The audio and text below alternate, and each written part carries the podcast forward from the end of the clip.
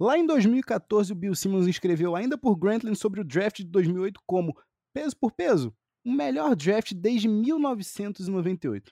Afinal de contas, são três franchise players, dois All-Stars, dois jogadores em nível próximo ao All-Star, dez jogadores que viriam a ser bons titulares e dez jogadores que, eventualmente, se encaixariam em rotações.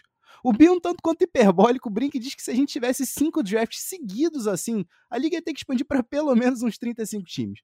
Mas aí que tá a parte fascinante da coisa. Tirando o Russell Westbrook, que viveu o melhor de seus dias, claro, mas ainda viria a se tornar MVP da liga em 2017, todos os outros integrantes dessa classe tiveram seu auge de valor ali, em 2014. E hoje, quando a gente olha para a classe de 2008, é ótima, bem verdade, mas não chega perto de ser o quão incrível ela parecia que seria há oito anos atrás. Então, o que, que aconteceu? O que, que aconteceu com essa classe que parecia histórica e hoje é só uma classe ótima? Não tinha como começar a série revisitando o draft se não fosse para começar com esse draft de 2008 e a sua série de CIS. Então vem comigo, Otávio Ribeiro e o Flávio Merencio nessa viagem para 14 anos no passado. Meu Deus do céu, já passou esse tempo todo. Estica essas pernas, ajeita esse fone de ouvido que está começando mais um Pés e Regatos Podcast. Iguodala to Curry, back to Iguodala, up for the layup. Oh, blocked by James. LeBron James with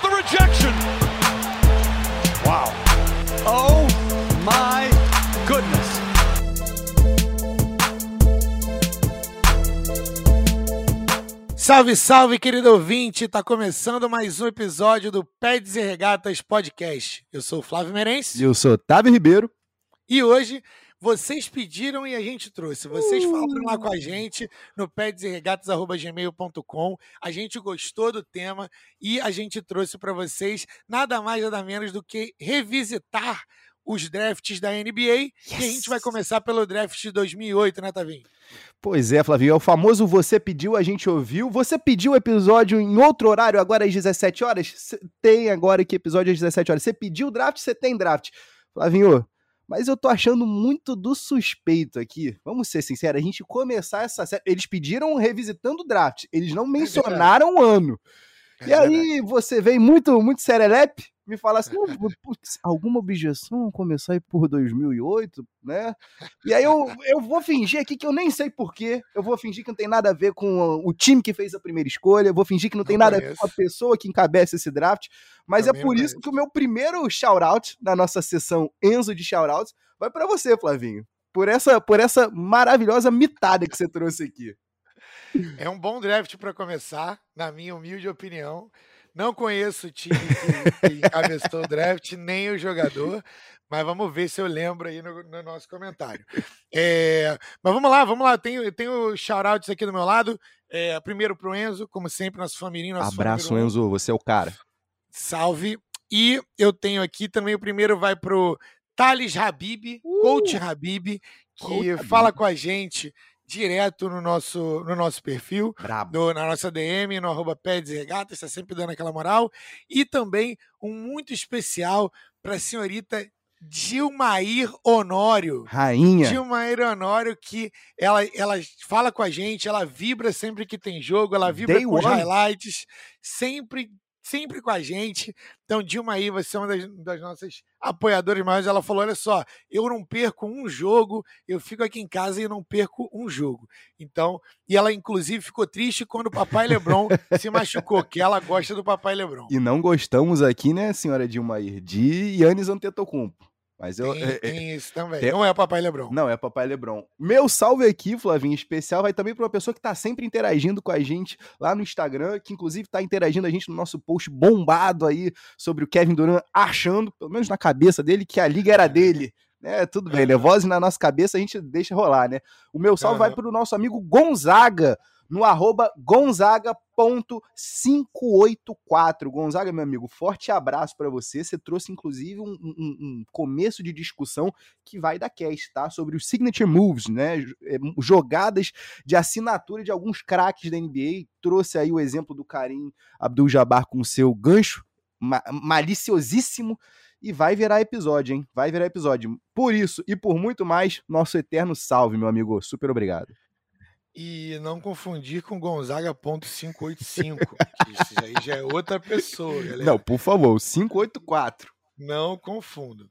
É, esse, esse post, inclusive, que é um Reels, uhum. ele já está aí chegando, está viajando o mundo, oh. está 14 mil pessoas já viram esse Reels e mais de mil interações, mais de quase dois mil interações estão batendo. Pois é. Então, assim, se você ainda não viu, tá viralizando, vai lá dar aquela moral pra gente e comenta com a gente, porque nos comentários a gente está tendo boas conversas, como a conversa com o nosso querido Gonzaga. Surgindo pautas. É, tá surgindo pautas e surgindo podcasts, né? Agora, vamos lá então, vamos pro nosso episódio. Vamos que Bora. vamos. Então a gente está falando do draft de 2018. É, Tavinho, quer falar pra gente quem que tava na loteria desse draft, pra gente poder começar ali com a loteria e depois a gente vai fazendo algumas perguntinhas aí pro, para a gente poder discutir, alguns tópicos para conversação. Perfeitinho, Flavinho. Cara, Flávio, de cara a gente já começa dizendo que a temporada 2007-2008 do Miami Heat foi qualquer coisa de tenebrosa. Foram só 15 vitórias e 67 derrotas para um time que o quê? Há menos de dois anos estava sendo campeão. Então era o quê? Que estava acontecendo ali? Era um rebuild em, em, em Miami? Possível?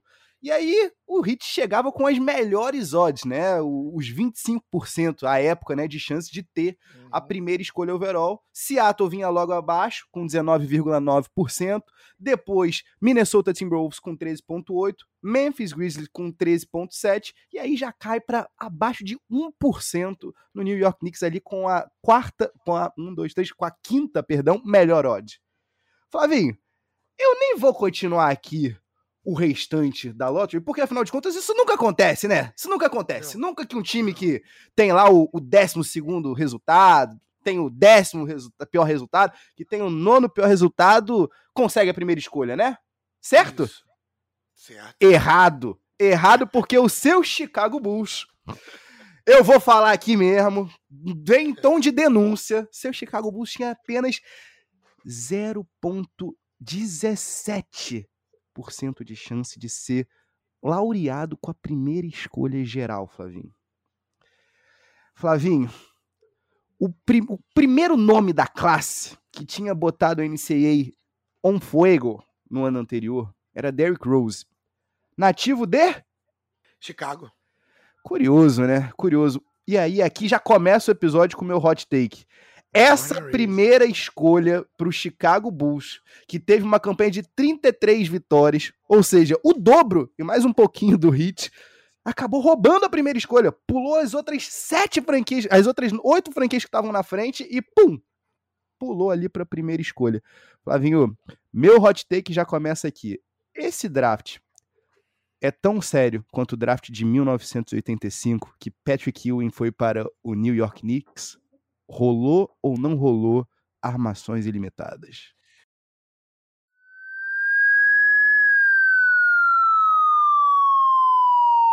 That's a fucking hot take.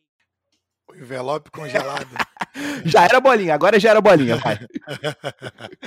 é, cara, eu acho muito difícil porque em todas as outras vezes que o Chicago estava mal, com prospectos vou dizer assim, mais badalados, poderia ter acontecido e não aconteceu. Fato. Então, assim, eu acho muito difícil ter rolado a armação nesse draft, que era um draft que não é, não era, não estava tão é, badalado quanto o drafts passados, tá? uhum. tá? como o draft de 2003, por exemplo, não tinha nenhuma lenda do high school, não tinha nenhuma nenhum cara que tava era no, o número um consenso, número pique número um consenso. Muito pelo contrário, tinham dois ou três jogadores ali que estavam seriamente, talvez quatro na época, que estavam sendo cogitados para o primeiro pique era muito questão de qual time fosse cair na primeira escolha. Inclusive, talvez se o Miami Heat tivesse caído na primeira escolha, talvez a escolha teria sido outra. Mas fala pra gente quem são os primeiros 15 nomes e aí eu começo a comentar. Perfeito, Flavinho. Já que você pediu, a gente segue aqui. O Bulls, como a gente já bem mencionou, selecionou o Derrick Rose com a primeira escolha. O Heat, que ficou com a segunda, acabou pegando o Michael Beasley. Não tem como errar aí, né? Ou será que talvez tenha? A gente ainda vai comentar isso daí. OJ Mayo, saudade do, do OJ foi escolhido pelo Minnesota Timberwolves com a terceira escolha, mas subsequentemente trocado pela quinta escolha no draft, que era do do Memphis Grizzlies no Kevin Love. Alguém aí se deu um pouco melhor nessa troca, né? A quarta escolha desse draft, Flavinho, surpreendeu, acho que boa parte da, da mídia no Russell Westbrook, porque ninguém, absolutamente ninguém estava esperando um calouro, um calouro não, perdão, um segundo anista, um tanto quanto cru, mas extremamente atlético, com instintos absurdos. Na sexta escolha, a gente teve o nosso primeiro jogador internacional nesse draft, no Danilo Gallinari, que está até hoje aí, selecionado na época pelo New York Knicks. Na... Número 5 foi o Kevin Love, né? Exato. Falou só para poder. Exatamente. Vai lá. O, na sétima, é um jogador aqui que tanto eu quanto você morremos de paixões no Eric Gordon, né? Ele que atuou no melhor Space Jam que existe, claro. selecionado na universidade, pela universidade, selecionado da Universidade de Indiana como calouro é, pelo Los Angeles Clippers e já chegou bombando nessa época. Na oitava escolha, Flavinho, a gente teve talvez o, o grande bush aí dessa classe, no Joey Alexander, que eu ainda acredito. Em algum, de algum modo eu ainda acredito nele, o Júnior vindo de West Virginia, selecionado pelo Milwaukee Bucks. Com a nona, DJ Augustin, né, colega do Kevin Durant um ano antes em Texas, selecionado pelo Charlotte Bobcats, que era em tese o grande pure point guard da, da classe. Sim. Na décima, a gente tem um jogador que talvez mais tenha se reinventado, Flavinho, da classe. A gente tem Brook Lopes, que foi um, um, um segundo anista vindo de Stanford, que na época era o protótipo do pivôzão. Lento, uhum. mas que não pegava rebote. E aí o New Jersey Nets, a época ainda. Flavinho, como é que a gente tá velho? New Jersey Nets. Cruz credo. New Jersey Nets. É, tinha Seattle Supersonics ali que selecionou o Russ. Mas ali no coração aqui ainda tá certo aquilo ali. Aquilo ali ainda tá certo. Não, eu, eu, me recuso, Pelicans, com todo respeito aos torcedores do Pelicans, por favor.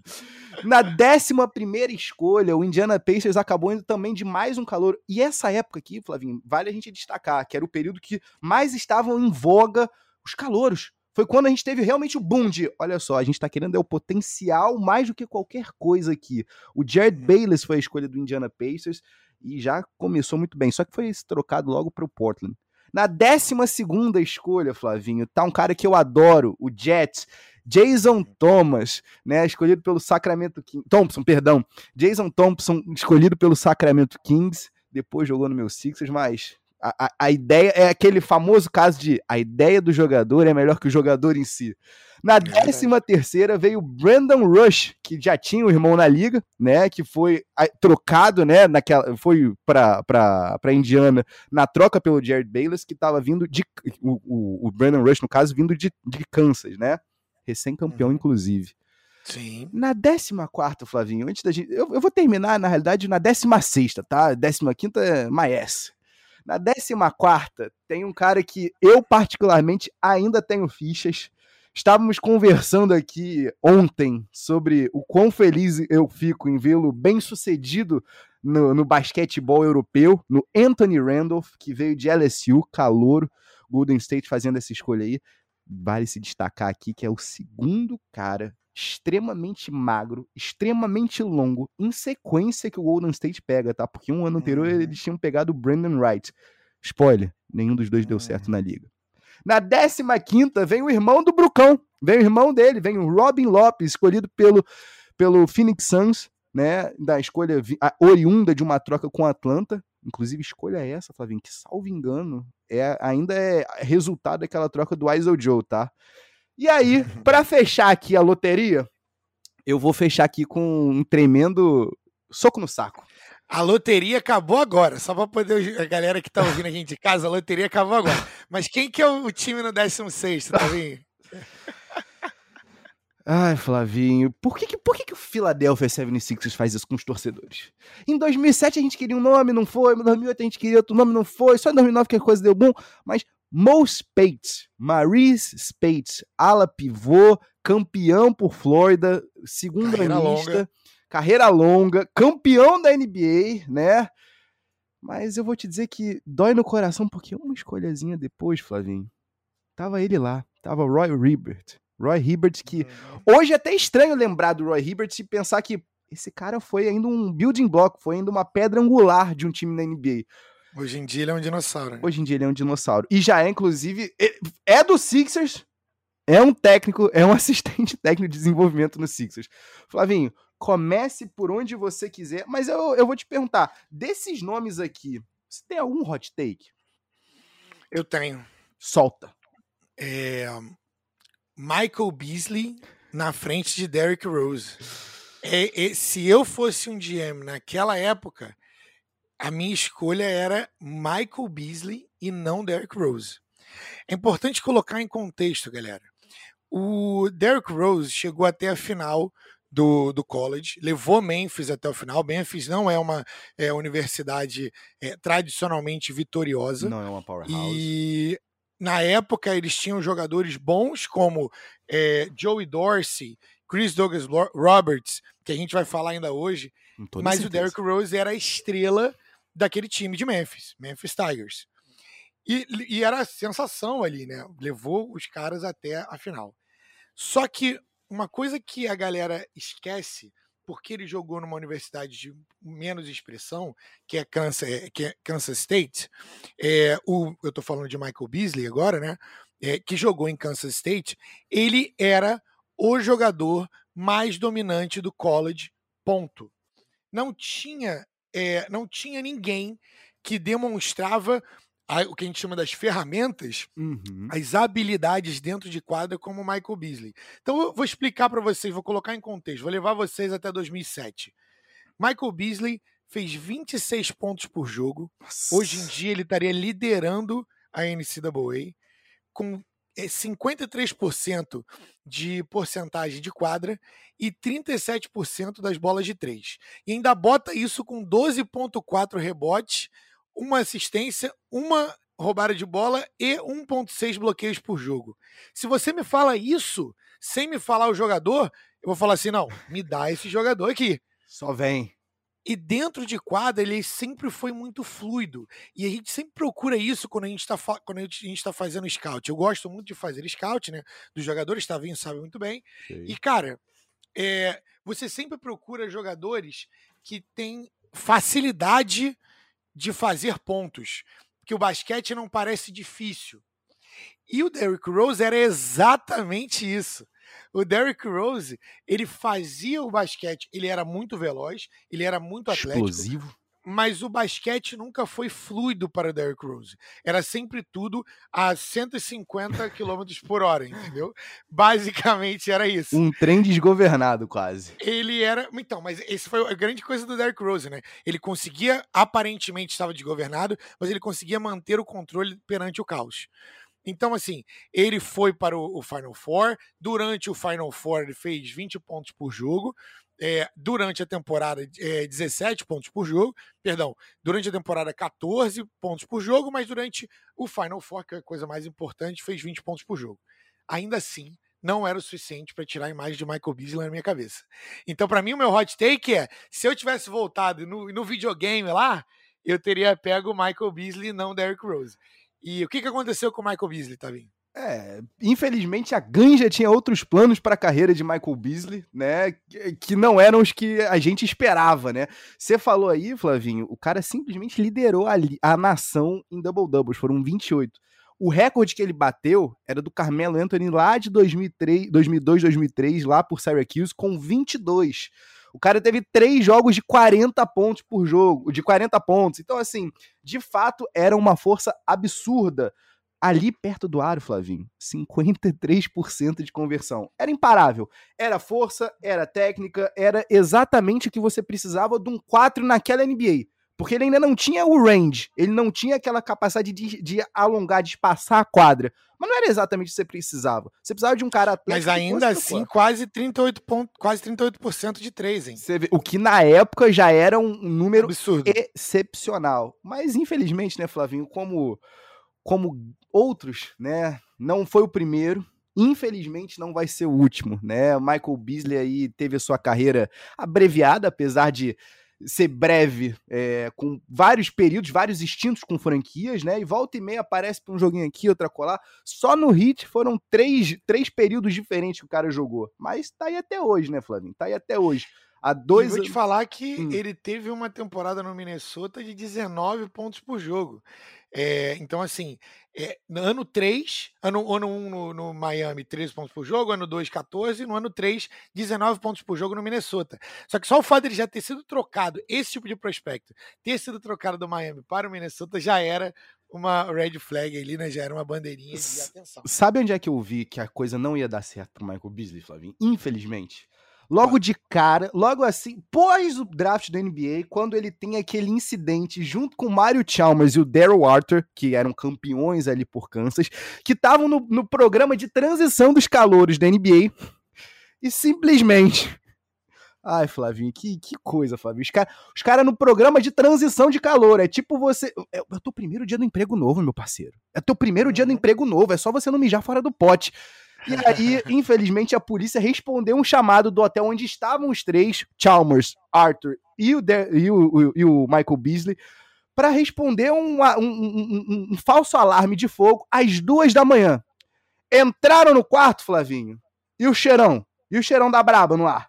Aí fica difícil, né? Tanto o Chalmers quanto o Arthur foram, foram dispensados do restante do camp e foram, né, posteriormente aí multados, mas para quem pegou mesmo isso daí foi o Michael Beasley, foi o, o, grande passo, porque no final das contas, a segunda escolha do draft, quem mais tinha a perder ali era o cara.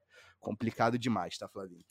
É, ganhou dinheiro, é, teve um segundo contrato, inclusive, é, jogou por vários times e, curiosamente, o, as porcentagens dele não são ruins, tá?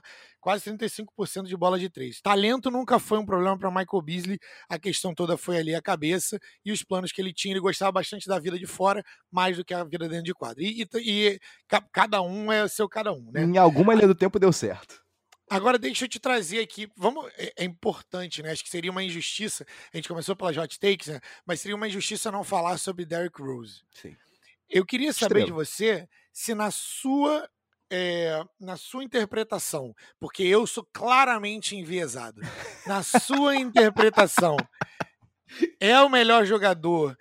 É, teria sido se não foi, se não fosse pela lesão, o melhor jogador e a escolha certa para o Chicago? E dá um contexto para gente do que, que foi a carreira dele pós. Olha, Flavio, com certeza, tá? Porque é aquilo, tem coisas que vão além do que se vê dentro de quadra. O Derrick Rose, sendo um nativo de Chicago, né, sendo tendo jogado a, a sua carreira em Simeon, né, no, no, high school tradicionalíssimo, fortíssimo em, em Illinois, é, era exatamente o que o Chicago Bulls precisava, porque era aquilo. A gente está desde 1900, fazem 10 anos, Flavinho, que o Bulls foi campeão pela última vez. Fazem 10 anos que o Bulls foi de fato longe numa temporada na NBA. Há quanto tempo a gente não está esperando esse novo Salvador? Se era para isso acontecer lá no Jay Williams, lá em 2002, um incidente de moto não permitiu.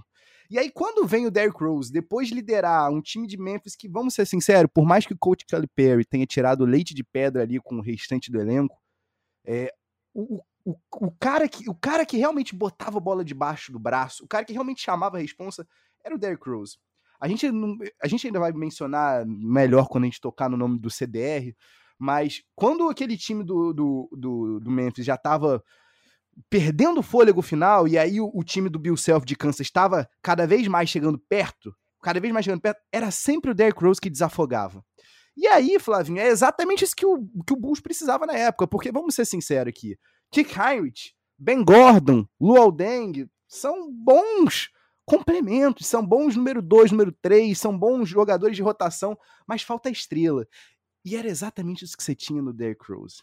Até aquela lesão, né, até ele romper o, Achille, o ACL em 2012, naquele jogo de playoffs contra o meu Philadelphia 76ers, eu não me lembro de ver um jogador tão explosivo na armação quanto o Derrick Rose. É claro que a gente tem uma década aí de, de Russell Westbrook mostrando pra gente que, infelizmente, o, o, é, era o que a gente esperava do Derrick Rose, essa explosividade uma década inteira. Isso aí acabou indo pro Russell Westbrook, mas era o que a gente tinha ali. E de fato, Flavinho, o, o, se você não estava convencido ainda, ainda em 2008, não tinha como você não se convencer em 2011, quando ele teve uma campanha fenomenal para se tornar o, o MVP mais jovem da história do jogo. Flavinho, era exatamente o que o Bulls precisava. Um símbolo dentro de casa, in state, talvez a escolha número um mais perfeita para o que, que uma cidade precisava desde LeBron James sendo selecionado por Cleveland em 2003. Tu não acha, não? Cara, eu acho eu, eu, com certeza, para mim é um jogador que pô, marcou a minha vida, é um dos meus jogadores favoritos. É, era muito legal de ver e, assim, quem ainda não viu, se você ainda não viu, é, highlight de Derrick Rose. Eu sempre trago para você uma dica de highlight. Cara, vai procurar depois que terminar esse episódio. É, vai procurar highlights do Derrick Rose. O Derrick Rose no auge era imparável, era muito difícil você ver alguém com aquela rapidez de quadra. Eu costumo dizer que, para quem já praticou esporte, é, o jogo, quando você está praticando e vivendo o esporte, ele é muito mais é, rápido do que você assistir um esporte. E se você vê o jogador de futebol ou jogador de basquete na televisão e parece ser lento, na quadra é muito mais rápido. O Derrick Rose parecia ser rápido na televisão, galera. Essa era a grande o grande ponto de Derrick Rose.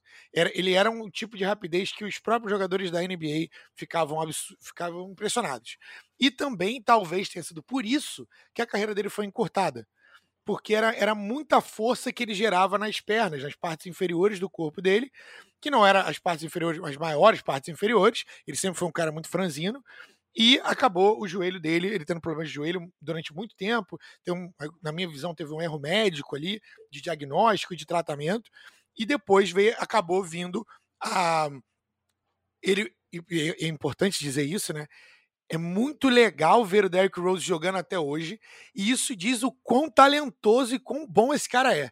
Se esse cara consegue contribuir para um time da NBA hoje como titular, cara, que é o New York Knicks hoje, e, e detalhe, com um joelho a menos Exato. e com muito mais de capacidade atlética e de explosão a menos, né? É, com muito mais a menos foi ótimo, foi tudo bem, vocês entenderam.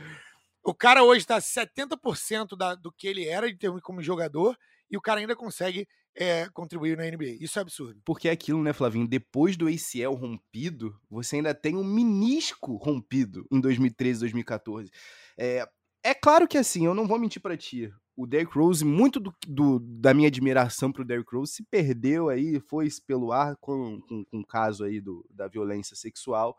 Mas dentro de quadras, se a gente for stick to sports aqui, é, é, é bem triste pensar aqui que 2012, 2013, quando o Heat, quando o Bulls chega na semifinal e eles perdem pro, pro Miami Heat, é, era o confronto.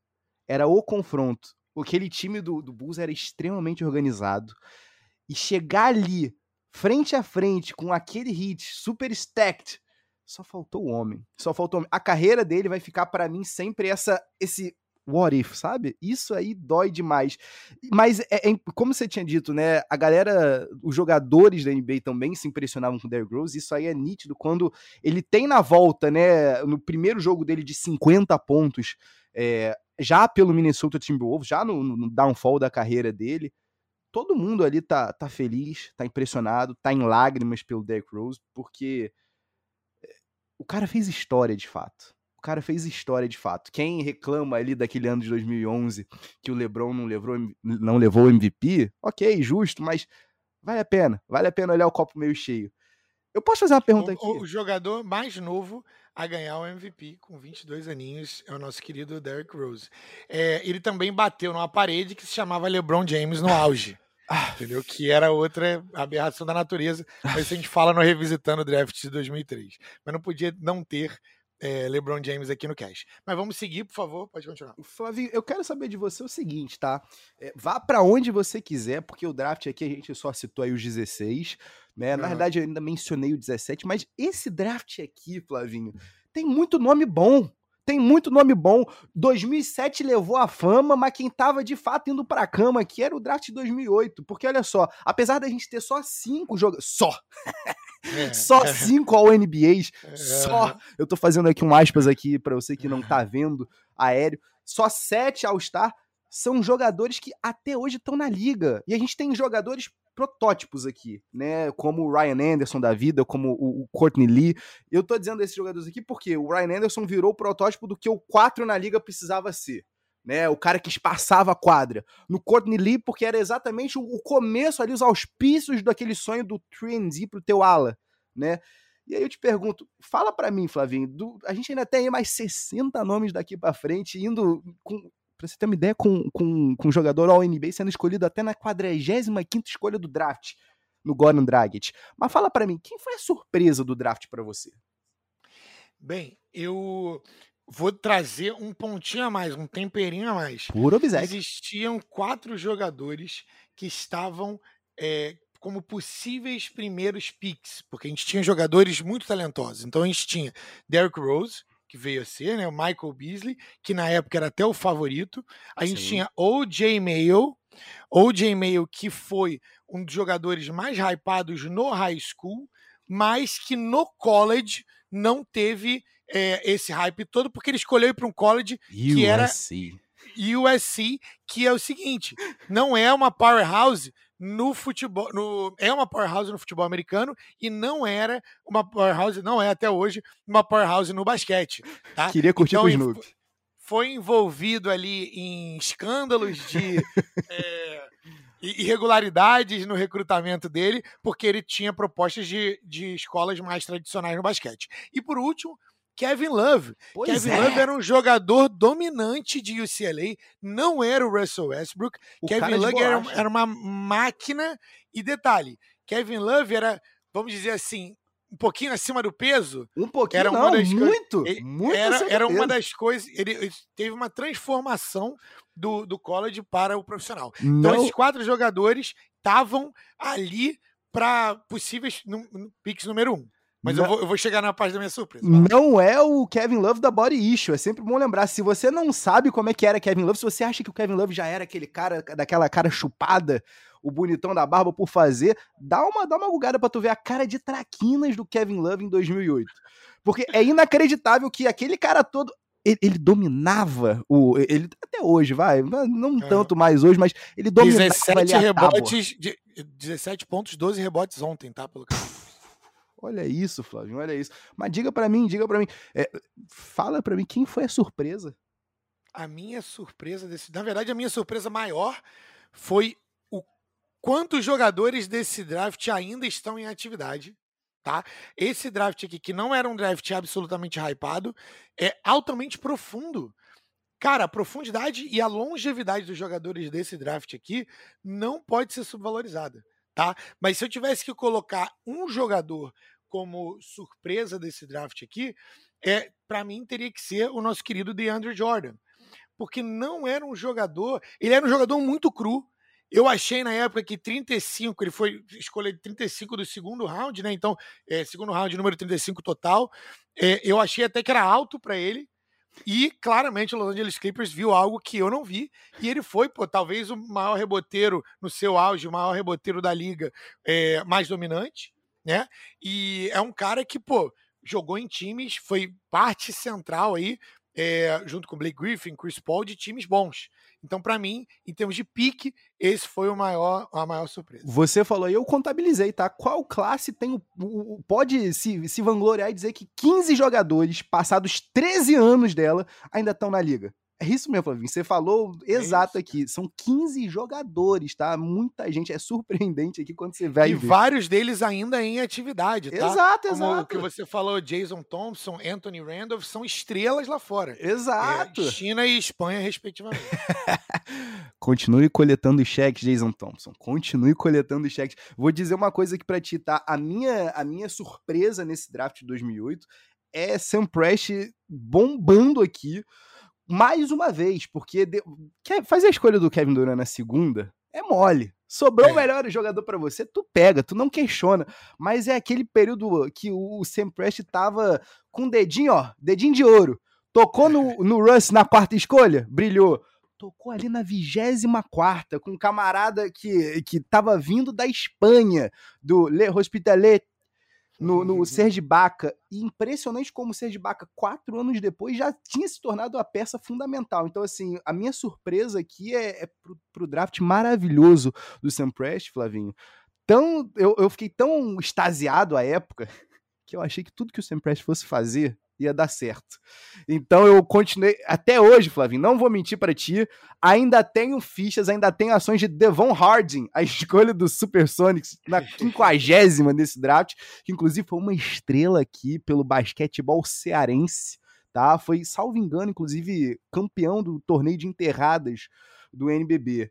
Mas vamos lá, Flavinho. Se a gente teve surpresa, Vamos, vamos falar de coisa chata aqui. Quem é que te decepcionou dessa classe? E vamos sair do óbvio, porque é claro que o, o Michael Beasley, porque a gente esperava, era o sonho. Mas vamos, vamos uhum. um pouquinho mais longe aqui, vai.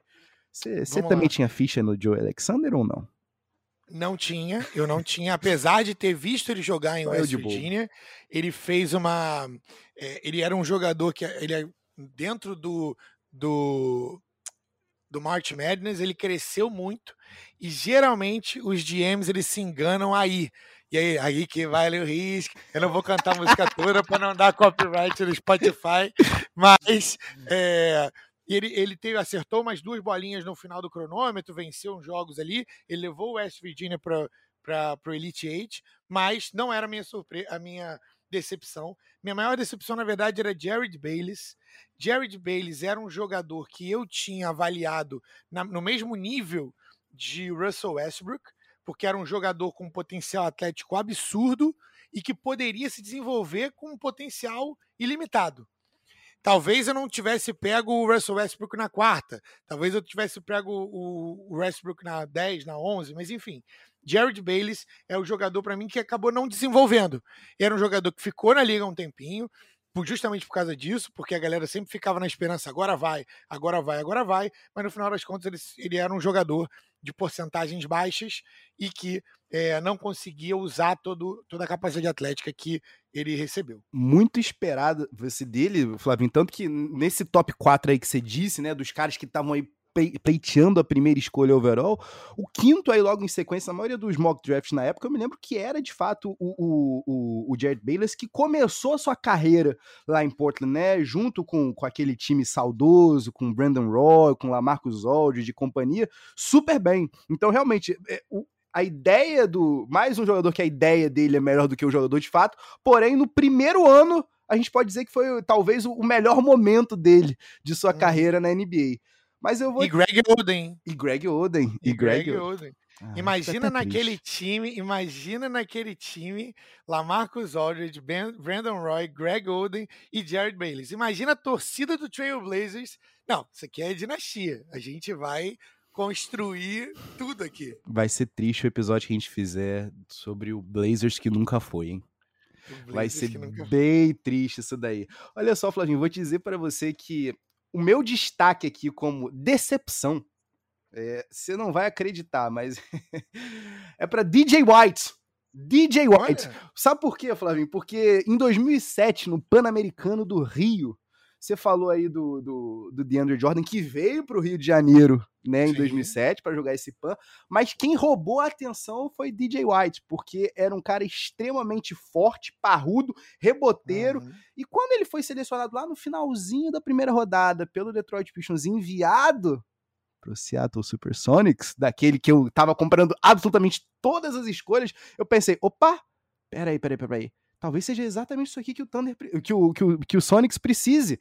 A gente já tem aí um, um, um armador para o futuro no Russell Westbrook. A gente tem o nosso ala, a nossa estrela. Será que o que a gente não precisa é realmente esse enforcer? Esse cara que seja realmente o cara da tábua, o cara que protege o teu melhor jogador quando ele tá no meio de uma confusão?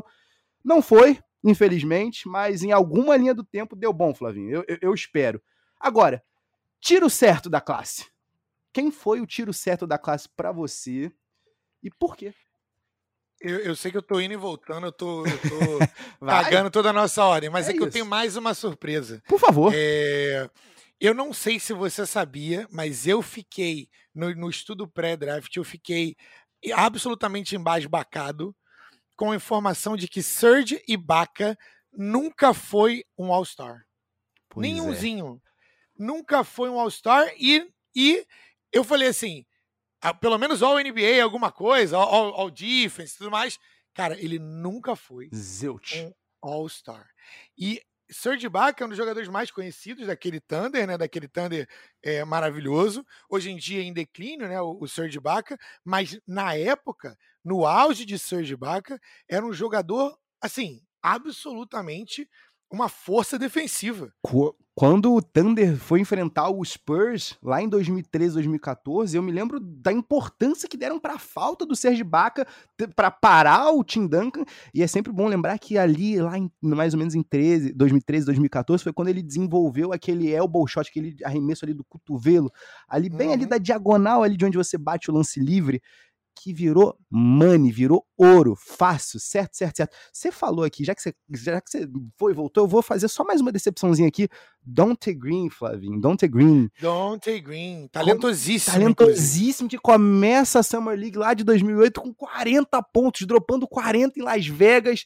Meu Deus, esse cara vai ser uma estrela e nunca mais mais uma vez provando que a Summer League não significa de nada. E é mais um jogador que ainda está ativo, só que na China. Exato. É, mas agora eu vou responder a sua pergunta, a pergunta que você me trouxe. Tá, então para agora decepção, certo? Sim. Estamos na decepção.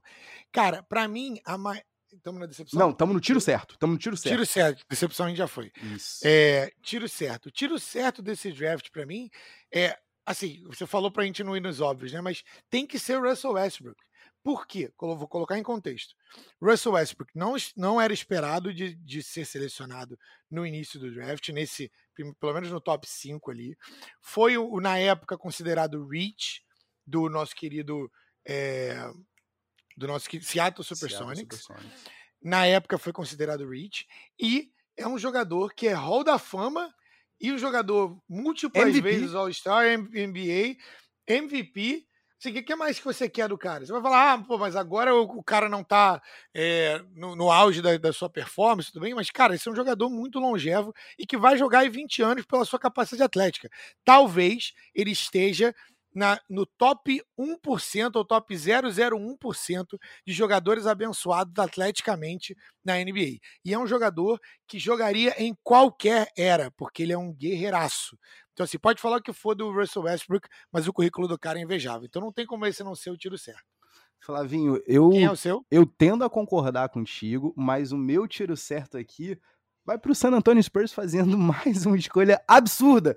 45 escolha e os caras foram no Goran Dragic. E o mais engraçado aqui que eu queria destacar dessa escolha aqui é que o San Antonio Spurs faz essa, essa escolha de uma, de uma pique que era originalmente do Toronto Raptors, que foi trocada para o Phoenix Suns. No final das contas, Flavinho, o Goran Dragic passou por essas três franquias em algum momento da sua carreira, tá?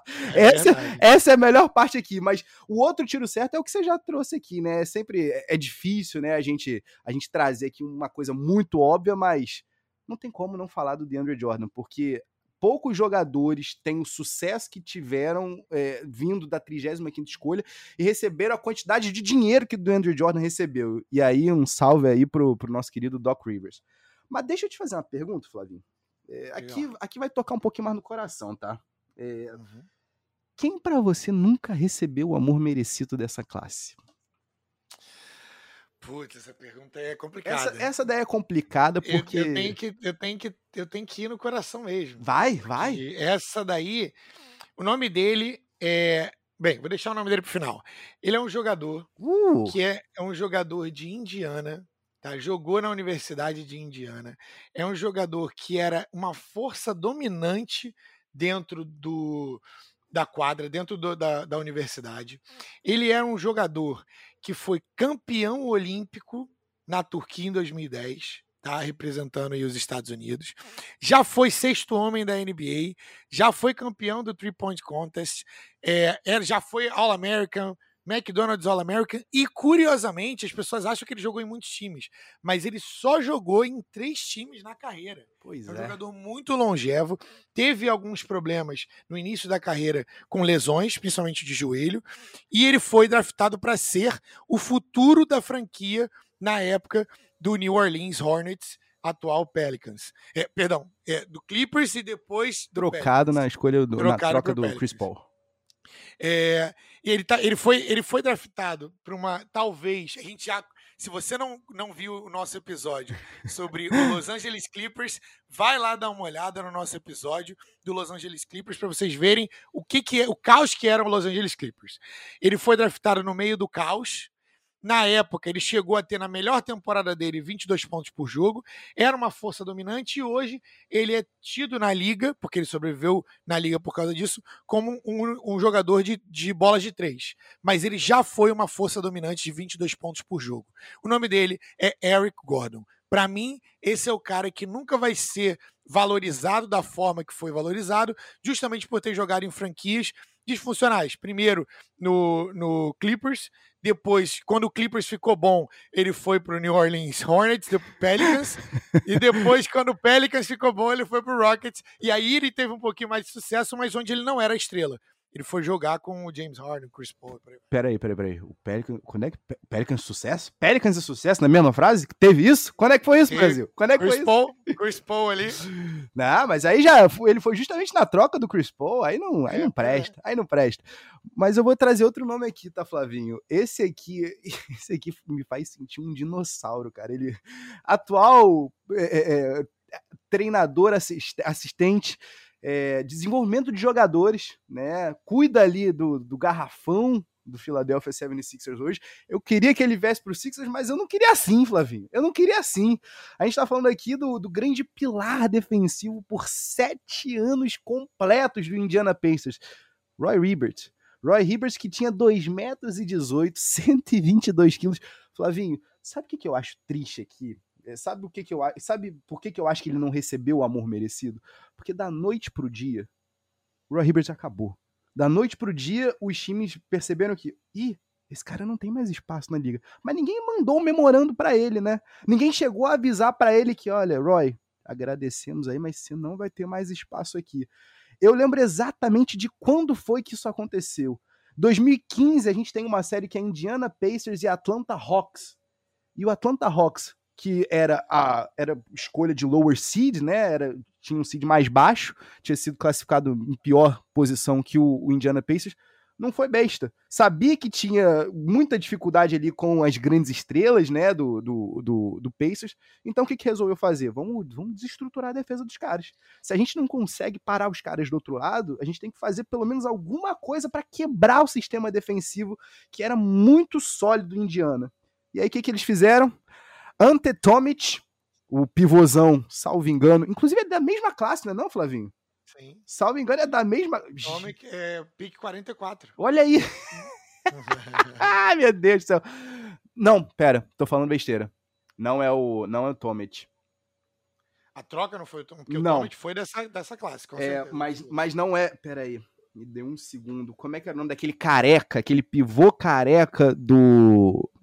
Do, do Atlanta Hawks, que não era ah, titular. Eu... Não, eu, eu, sei, eu sei quem é, eu sei quem é. O que chutava a bola de três. Isso, isso. Que aí o que, é. que, que, o, que que o Atlanta Hawks fez? Botou esse, esse o carecão, que agora eu não me recordo, eu tô tentando puxar e não vem de jeito nenhum, Brasil. Enquanto uhum. o Flavinho vai buscando esse nome aí, eu vou, vou recordando a história para vocês. O que que o Hawks fez? Bem, já que o problema, já que todo o sistema defensivo do Pacers gira em torno do, da âncora defensiva ali no Roy Hibbert protegendo o garrafão, vamos expor o cara. Vamos abrir o, o garrafão. Vamos fazer ele ficar longe do garrafão. E aí botaram um, um ala pivô, o começo, do, o, o princípio do, do, dos números 5 que chutavam. O primeiro stretch 5 aí da NBA moderna, vamos dizer assim. Como é que é o nome dele, Flavinho? O nome dele é que é parecido, tá? É Pero Antit. Pero Antit, olha é isso. Macedônio. Macedônio, o carecon. El carecon. E aí, Flavinho, foi botar o, o, o, o Pero, Pero Antit ali na linha de três pontos, foi afastar o Roy Hibbert do garrafão que ele morreu. E aí, da noite pro dia, o Roy Hibbert, que era um All-Star, só se viu sem espaço na liga. 2014, All-Star. 2016, sem espaço algum, curtindo um banco de um Los Angeles Lakers que estava tendo uma das piores campanhas da sua história. Então, eu vou ser sincero para você, Flavinho. É, são sete anos sendo uma âncora defensiva para em uma série de playoffs tudo mudar e você não prestar. Eu não acho que o, o Roy Hibbert mereça isso. Cara, se o Boban Marjanovic tem espaço na liga, o Roy Hibbert também teria, entendeu? Então, assim, nem que em um, nem que em, uma, em um espaço reduzido, um papel reduzido, mas eu acho que ainda tinha espaço. Mas ele parou em 2018, anunciou o, aposentadoria, é, mas também é importante ser falado que o, o corpo dele é, acabou, de, é, des, acabou desintegrando ali é, a habilidade atlética, acabou diminuindo, e aí quando ele perdeu a habilidade de bloqueio, ele acabou sendo muito difícil. E, e os times da NBA veem isso, né, em workouts e tryouts muito antes da gente, a gente vê o nome. Mas, mas prossigamos. Flavinho, já que a gente falou aqui, quem nunca recebeu o amor merecido, vamos, vamos falar aqui uma coisa. Quem que você sente mais saudade dessa classe? Porque eu sinto de várias pessoas dessa classe que não estão. A gente falou dos 15 que ainda estão em atividade hoje na NBA, dos outros que ainda estão em atividade no basquete, né, mundo afora. Tem alguns nomes que infelizmente já pararam aqui. Mas eu sei que. Eu sei de alguns que você ama até hoje, eu também. Mas fala para mim, quem é que você sente mais saudade dessa classe de 2008? Eu vou levantar a bola para você, porque eu não tenho como eu falar de outro jogador. Era o meu jogador favorito dentro do, do college, era o meu jogador favorito de assistir. Eu gostava muito de Eric Gordon, é, gostava muito de assistir Michael Beasley, mas esse era o jogador favorito para assistir. Por quê? Porque ele tinha, e aí, como a gente estava falando, né, a gente falou que vai ter um episódio sobre movimentos, né, jogadas exclusivas de jogadores. Ele tinha o que a gente chama de signature move, que era o único arremesso de uma mão só. O nome dele era Chris Douglas Roberts. E eu sinto mais saudade dele porque o Chris Douglas Roberts não existe mais. Foi um jogador que foi draftado pelo New Jersey Nets, jogava junto com Derrick Rose. Deus, Jesus. E hoje Chris Douglas Roberts não existe mais. Jogou também no seu Philadelphia 76ers. E aí, não jogou? Infelizmente não. Infelizmente não jogou, pra, não. pra mim tinha jogado, tinha essa memória na cabeça. Em alguma linha do tempo, sim. Esse tipo de maluco era do. Era do é, passa pelo Sixers ou pelo Bulls. Mas por que, que ele não existe mais, Flavinho? Flavinho, não, o, a alcunha Chris Douglas Roberts não existe mais, tá? O homem não existe, existe apenas a lenda. Se você quer chamar CDR hoje, você chama por Supreme Bay. O que, que acontece? E eu acho que aqui valeria muito, Flavinho. Ele, ele tá na categoria que a gente acabou de falar de quem nunca recebeu o amor merecido, tá? Para quem não se lembra, Chris Douglas Roberts era um ala armador desse time do Memphis, de 2 metros e 1. Um. Tinha um arremesso, como o Flavinho disse, único né? Mas uma coisa chamou atenção naquele time em Memphis em 2008. Era o, era o Robin do, do Batman, que era o, o Derrick Rose. Só que teve um probleminha, Flavinho. Se aquele time do Tigers foi chegando né, deep na, na, na corrida pelo título da NCAA e o Derrick Rose foi só crescendo, foi só jogando mais solto, o Chris Douglas Roberts foi sentindo peso. E aí, daquela sequência de todo mundo tem, tem alguma história com algum jogador que errou algum lance livre. Aquele time em 2008 do, do Tigers que perde para Kansas, né, naquela que o jogo vai para prorrogação naquela bola do, bola do Mario Chalmers de três, não era nunca para aquela bola ter empatado o jogo se o Chris Douglas Roberts acerta um lance livre. Ele perde os dois lances livres, perde total a cabeça ali e o time na prorrogação se perde. E ali, Flavinho, eu fiquei muito chateado porque a gente estava falando de um Chris Douglas Roberts saindo no finalzinho da loteria um cara que não é escolhido nem na primeira rodada. E aí, Flavinho, quando ele vai pro, pro, pro, pro New Jersey Nets à época, ele não tem o tempo necessário. Ele tem 4.9 pontos por jogo, na temporada seguinte ainda recebe um pouquinho mais de tempo, só quase que dobra os minutinhos dele de 13.3 minutos por jogo para 25.8, mas no final das contas, Flavinho, o homem nunca teve a chance que ele precisava. E você quer ter a certeza disso? Quando rola o lockout da NBA, né, lá em 2011, o cara fica sem time. E em 2011, 2012, o cara não joga por nenhuma franquia. O cara não consegue espaço em lugar algum. Ele volta em 2012, 2013 pelo Dallas, faz seis joguinhos. E aí, Flavinho, o cara nunca recebe o amor merecido, por quê? Em 2013, 2014, a gente não se lembra disso. É muito difícil a gente se lembrar de uma campanha de um oitavo colocado que chegou na, no finalzinho da temporada regular aos playoffs. Mas aquele Charlotte Hornets, né, aquele Charlotte Bobcats ainda da época, né, de 2013, 2014, só vai aos playoffs numa bola at the buzzer do Chris Douglas Roberts. E depois disso, Flavinho, depois de, oh, peraí, é agora o meu momento? Não, não é não. Ele só joga mais 12 jogos na NBA pelo Los Angeles Clippers na temporada seguinte para nunca mais pisar em quadra. E Flavinho, é, como você falou aqui, eu, eu gosto muito do, do menino Chris Douglas Roberts. Sempre segui, inclusive, o, o, o, dito cujo na sua rede social, né? No, no Monte Cristo Rich, que é o, o arroba dele no Instagram.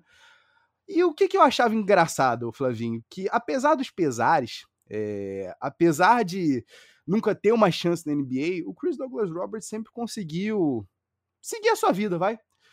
Com a sua esposa, com as suas duas filhinhas, até que um dia, pum, nada disso mais existe. Acabam as fotos com a esposa, acabam as fotos com as crianças, começa a aparecer as fotos com os baseados gigantescos, começa o, o, o apelo de Chris Douglas Roberts para construir a sua própria marca de streetwear, a DCTG Streetwear. Flavinho, é triste pensar que esse cara nunca teve uma real chance na NBA, porque ele jogou muito mais do que muita gente aí dessa classe, tá?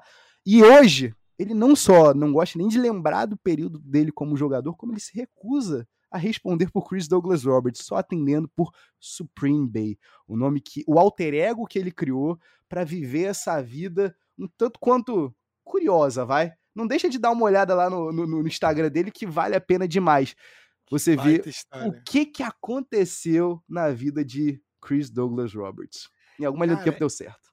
Curiosamente, é, os dois caras de Memphis tem as histórias de vida mais interessantes que o, o Derrick Rose e o Chris Douglas Roberts, que é o backcourt ali de, de Memphis. Cara, eu, a única coisa que não sai da minha cabeça é que o Chris Douglas Roberts tinha um arremesso que era imparável, porque você não sabia quando ele ia arremessar. Era o one-handed shot, ele levava a bola 90% do caminho com uma mão, quando você vira, botava a segunda mão e arremessava. Então, assim, era impossível de parar e eu não sei como ele nunca teve essa chance. Mas prossigamos. Flavinho, é, só pra galera seguir, dar uma olhadinha lá no um arroba dele. Inclusive, no momento não existem fotos, tá? Ele apagou todas as fotos. Sabe se elas por quê? Porque ele é desse. É o arroba Montecristo underline Rich. R-I-T-C-H-I-E. Vale a segura pena. Segura esse arroba. Segura esse arroba. Se você for capaz, segure esse arroba. É, Flavinho, tem jogador supervalorizado nessa classe? Super valorizada. A gente vai ter que entrar no, no contexto do draft. A gente está olhando para o draft, né? Uhum, então, uhum. teoricamente, tirando os busts, é, para mim talvez seja o nosso querido Danilo Galinari, que foi a sexta escolha para o Knicks. Por quê? O Danilo Gallinari, é, é, importante colocar em contexto, ele era tipo o Andrea Barniani na época que o Toronto pegou o Andrea Barniani. É, porque ele era o melhor jogador da Europa, era o jogador mais talentoso, era um jogador que mostrava o, o arremesso pronto para a NBA e com potencial para ser desenvolvido ainda. Era muito novo e um potencial para ser desenvolvido. Um paralelo para a galera mais nova é, seria o Luka Doncic, uhum. na época do draft, que é um jogador fluido, consegue manusear a bola, não tem problema em mudança de direção, não tem problema com arremesso e passa. Então é um jogador muito tecnicamente pronto para a NBA e com espaço para ser mais. Não que Danilo Gallinari não tenha sido mais do que em relação ao que ele chegou na liga. Mas a ideia é que ele fosse o, gran, o próximo grande jogador. Então, esperava-se, depois de Dirk Nowitzki, ele estragou toda a expectativa para os jogadores europeus, porque esperava-se que todos os próximos jogadores fossem ser Dirk Nowitzki, entendeu? Então, e o Danilo Gallinari era alto, jogava na posição de 3, 4 ali, então esperava-se, esse aqui é o próximo Dirk, é, obviamente, né? Obviamente ele não foi, não foi uma super estrela, então talvez super valorizado, se a gente olhar para a cara do draft. É fato, é fato. É, é, o que eu acho que cabe perfeito a essa tua análise, porque assim, é claro que quando você olha, 13 anos depois, o cara ainda na liga, o cara ainda tendo um papel, ainda sendo importante na rotação vindo do banco, é claro que você pensa, ah, uma coisa positiva, mas quando você bota em, em, em contexto, você pensa o que era esperado dele, você vê aonde que ele foi selecionado, eu concordo em gênero, número e grau contigo, mas eu tenho um outro nome aqui para ti, tá, Flavinho? Quem eu é tenho, eu tenho um nome aqui que, para te ser sincero, até hoje não me desce. Não me desce de jeito algum. J.J. Hickson. J.J. Hickson do, do, do, do, Cleveland Cavaliers, tá? É, na época que, que o J.J. Hickson foi escolhido, calouro, né, de NC State, zero técnica, zero, zero, zero, zero prontidão para NBA, mas a gente tinha um cara que era um mamute, o cara que ia uhum. controlar a tábua para você, mas você realmente precisava disso em 2008, Cleveland? Seja sincero. Será que realmente um, um LeBron James não ia estar tá muito melhor é, é, é, representado ali no backcourt com um Chris Douglas Roberts a tiracolo? Então, assim, eu juro para você, Flavinho, que eu olho para essa escolha e aí eu me lembro do, do, do, drama que o Cleveland fez. Você mesmo trouxe aqui off the records uhum. antes da uhum. gente gravar. Teve uma época que viveu como intocável em Ohio. Isso é sério, Ohio? Isso é, é sério, Cavaliers? E aí eu começo a entender que Dan Gilbert, você pode escrever a cartinha que for, você pode querer queimar a, carta do, a, a, a, camisa do homem, mas o homem estava mais do que certo sair em 2010. O cara queria a sua liberdade. Sua liberdade. Vou cometer uma injustiça aqui e vou fazer, vou revisitar a história para falar um pouquinho para vocês nos próximos 10 picks, alguns jogadores que saíram depois de J.J. Hickson que é algo que a gente não faz, porque na época você não tinha como saber como esses jogadores iriam se tornar, mas jogadores bons que saíram depois, tá? Ryan Anderson, Pego. cara que tem, pô, pro jogo do LeBron era um match perfeito, porque ele só precisaria ficar parado e arremessar a bola de três da altura dele, que ninguém pegaria. Pego. É, Serge Ibaka, Pego. na posição 24. Nicolas Batum na posição Pego. 25. George Hill na uh! posição 26. É, além de Daryl Arthur, uhum. Costa Gufus e Courtney Lee, que tiveram carreiras é, até longevas dentro da NBA. Até o próprio, se você quiser ir trazer até o DeAndre Jordan, até quando o, o, o, Cavaliers esperava que os Idrunas e o Gasco jogassem, pensasse numa reposição. Mas não, fomos de J.J. Hickson e no final das contas, né, Flavinho? Não, não, não, não deu nunca o que o Cavs esperava, né? Infelizmente. Uhum. Eu tenho uma história bizarra dessa, dessa classe para contar, tá? Podia ser muito bem a história do Chris Douglas Roberts, tá, Flavinho? Podia é. ser muito bem.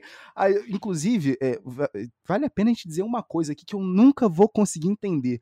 O Chris Douglas Roberts ajuda uma instituição é, hispânica né, na Califórnia, mas eu acho incrível que ele fica na piscina dessa instituição o tempo todo, com uma pessoa servindo sucos para ele, porque afinal de contas ele não bebe, tá? Ele não bebe, ele é vegano, ele só bebe sucos de clorofila e adjacências fumando uns baseados gigantescos, E eu só consigo pensar, será realmente que é isso que você precisa fazer dentro de uma instituição de caridade, Chris Douglas Roberts? Mas podia ser a história bizarra aqui, mas não é. A história bizarra aqui vai com a escolha de número 30 desse draft, com J.R. Giddens, escolha do atual campeão da NBA até então, Boston Celtics. Celtics da trinca de ferro, da trinca de Paul Pierce, Ray Allen, Kevin Garnett. Celtics que já tinha ali Ray John Rondo.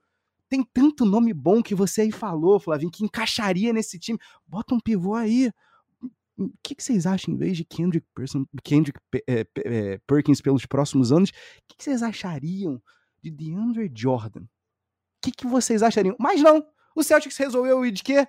E na coisa certa, num senior de Novo México, sendo que, peraí, peraí, peraí, peraí. O cara jogou em New Mexico a vida inteira? Não! Ele jogava em Kansas. O que, que aconteceu? Roubo, facada, briga com Bill Self.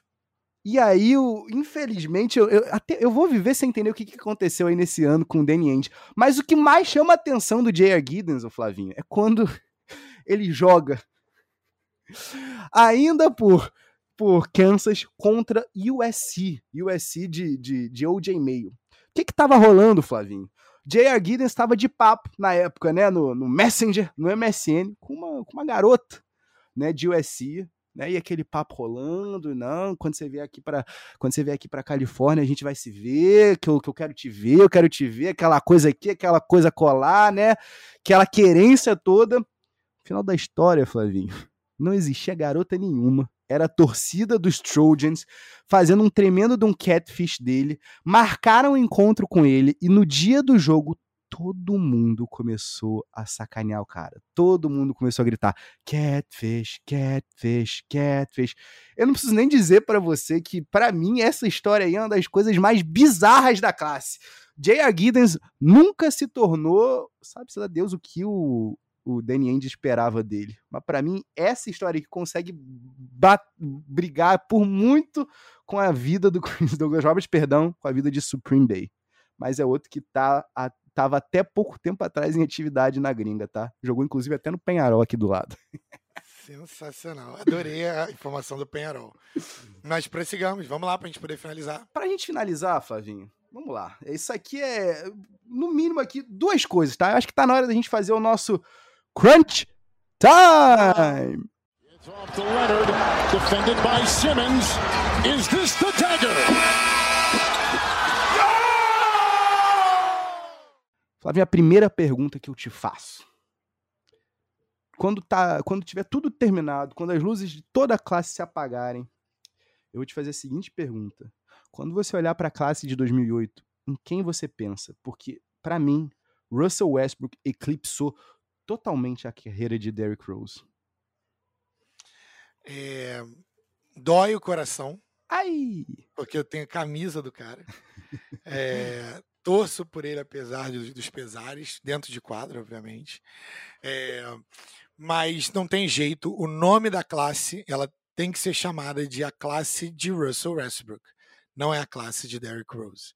E o currículo do cara fala, fala por si só.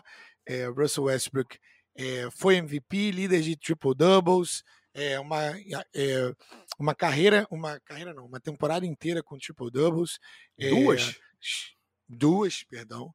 E chegou à final da NBA, é um jogador que vai estar em muitos livros dos recordes e, e querendo ou não, é, fez parte daquele time é, que hoje a gente olhando para trás, né, Kevin Durant, Russell Westbrook, James Harden e Serge Ibaka, obviamente estavam em momentos diferentes da carreira, mas é, é um absurdo aquele time nunca ganhar, não tem, nunca ter ganhado nada, né? Mas para mim é a classe de Russell Westbrook. É, eu não tem como.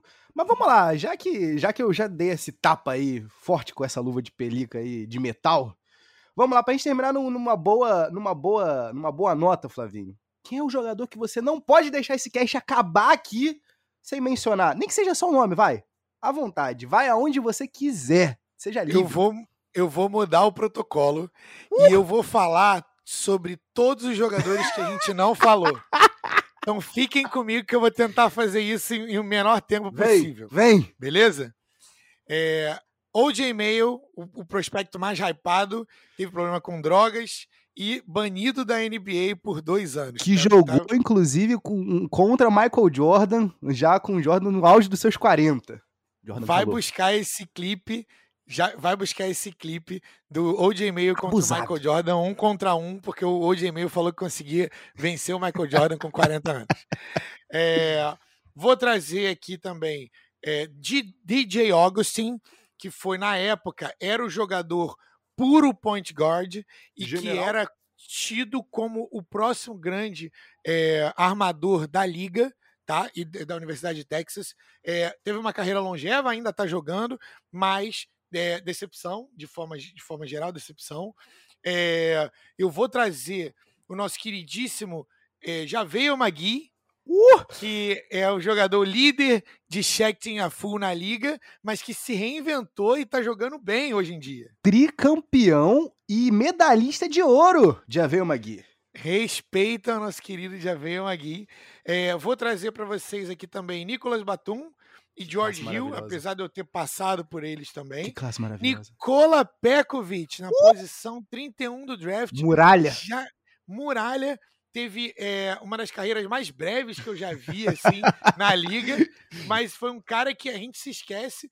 17 pontos por jogo, era um pivôzão ofensivo, 17 e 8.8 rebotes é, na liga. Então, assim, era um jogador que no seu auge era, não, era, era um, um, fator determinante naquele time do time Se a liga fosse 87% mais lenta, Pekovic ainda estaria na liga até hoje.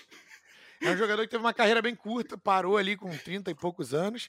É, além disso, Mario Chalmers, campeão. Mario Chalmers em ganhou no college, ganhou e ganhou aqui também na liga profissional. Rio. Homer, Homer Ashik, que teve um, que foi, ficou famoso é, saindo do Chicago Bulls para o Houston Rockets pelo primeiro contrato ali de Poison Pill, que tinha um, um contrato na frente, ele tinha é, o maior valor do contrato na frente, nos últimos anos de contrato tinha menos. É, Luke Richard Mbamute, direto de Camarões, de, e direto também de UCLA. Sem Richard, Luke Richard Mbamute, a gente talvez nunca tivesse Joel Embiid, hein? Foi num camp que o Embiid foi descoberto. Respeita. Falamos também de Chris Douglas Roberts, não, Supreme Bay. Por favor. Falamos de Supreme Bay na posição 40. É, e, a gente tem Patrick Ewing Jr. na posição 43, direto de Georgetown, a mesma universidade do papai, é, representando a Jamaica. Tivemos ainda, talvez, o melhor pique de valor desse draft, que o Gordon Dragic, da Eslovênia, no pique 45 para o Santo Antonio Spurs, mas que jogou no Phoenix Suns na época junto com o Steve Nash. É, era o Phoenix Suns 2 Steve Nash nessa época. É, e depois ele veio a, a, a, explodir para a liga no Phoenix Suns quando o Nash saiu. É, vocês acharam que acabou? Não acabou, galerinha. Para finalizar aqui, eu vou falar de dois nomes. Um direto da Rússia com amor, Sasha Khan, que veio, foi campeão com Kansas e era um dos jogadores na época que a gente esperava mais do que entregou. Justo. E por último, Joe Crawford, que veio de Kentucky. Joe Crawford, que arremessava muito bem, mas no final das contas nunca deu em nada. É, vou dar, vou dar um, dois, vou dar dois undrafted, não do, dentro do draft, mas dois undrafted que a gente talvez você não soubesse que também eram dessa classe. Timofey Mozgov, sim, aquele Timofey Mozgov que ficou rico é, pelo Los Angeles Lakers, e o nosso queridíssimo Anthony Morrow, que já é, foi segundo lugar na história da liga em porcentagem com a temporada dele de 2010-2011 e já marcou 42 pontos em um jogo da NBA, um jogo profissional, nosso querido Anthony Morrow. É isso. Tentei botar todo mundo, representar todo mundo para vocês verem a profundidade dessa classe. Flavinho, eu tô muito feliz aqui que você citou quase todos os nomes que, se você não fizesse, eu ia fazer isso, tá? Eu ia fazer isso porque essa classe merece. Essa classe merece. Chegando aqui no final do episódio, eu, eu tenho que tirar o chapéu aqui para você. Não tinha como a gente conversar por outra classe. Eu ainda tô aqui embasbacado em ouvir todos esses nomes. Ainda tô emocionado em ouvir alguns deles. Mas tu não citou dois aqui que eu queria trazer.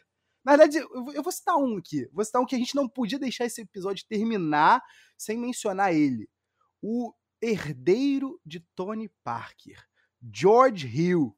Talvez o, o grande Spurs que nunca foi, né? Que nunca foi o que o, o, exatamente o que o Spurs precisava, mas se tornou o que o Spurs precisava na troca por Kawhi Leonard é sempre legal a gente falar aqui que quando o Spurs faz essa escolha ali na 26, o George Hill tá vindo de uma faculdade extremamente pequena, que é a Indiana, Indiana, é, como é que é?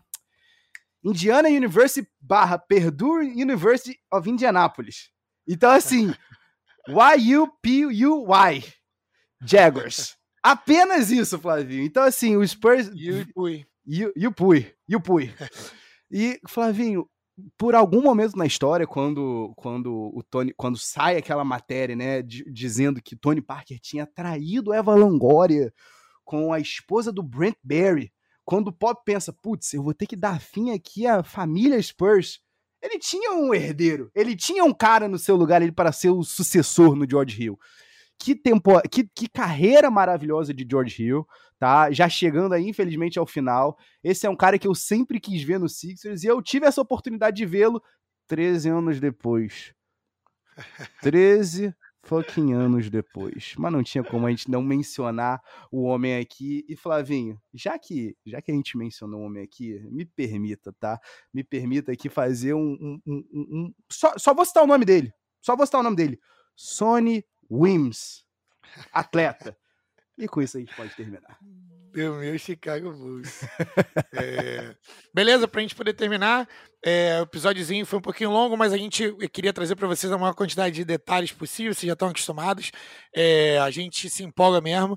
E é, eu queria que você é, dissesse para os nossos ouvintes, quem está acompanhando a gente até agora, onde que eles podem achar o nosso conteúdo. Flávio, se, eu, se você está ouvindo aqui, é o primeiro pé de regalo que você está ouvindo, seja muito bem-vindo. É sempre um prazer, é sempre um privilégio estar chegando a mais pessoas aqui. É, e você pode encontrar a gente em todas as redes sociais através no Twitter e no, e no Instagram, no arroba Pedes e Regatas. No Facebook é só você procurar lá por Pedes e Regatas Podcast, da mesma maneira no YouTube. Pedes e Regatas Podcast, você vai ver todos os episódios aqui, mais de 40 episódios por enquanto. Muito mais teremos ainda pela frente. E, claro, as melhores casas do ramo. Apple Podcast, Spotify, Google Podcast e muitas outras. Só você procurar lá por Peds e Regatas. E se você quiser Você achou que faltou algum nome aqui? Você acha que a gente não citou da maneira correta o nosso queridíssimo OJ Mail? Você quer defender o Supreme Bay? Você é o Supreme Bay e tá escutando isso aqui agora. Vai ser um prazer, inclusive, você dar uma entrevista pra gente, tá? Se você tiver. Uhum. O cara entende espanhol, né, Flavinho? Não duvido nada que daqui a pouco ele esteja estudando português, já que, ele, já que ele é assim. Se é que já não fala. Se é que já não fala. Você pode mandar um e-mail pro pedesregatas.gmail.com, que vai ser o maior prazer a gente ler no ar aqui a sua cartinha e tirar aí o, o, que, o que você quiser fazer de comentário. Você quer dar uma dica de alguma classe pra gente abordar? A gente tem aí 75 anos de história da liga aí para abordar, seja, vai ser um prazer ter alguma específica pedida antes, tá? Fechado. Galerinha, muito obrigado por terem escutado a gente até aqui. Vejo vocês no próximo episódio. Um abraço. Peace.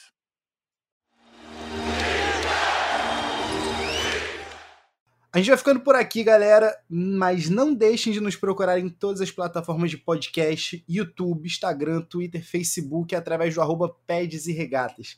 E para você que tem escutado a gente, tá curtindo, não deixe de se inscrever no nosso canal não e compartilha com teus amigos, tá?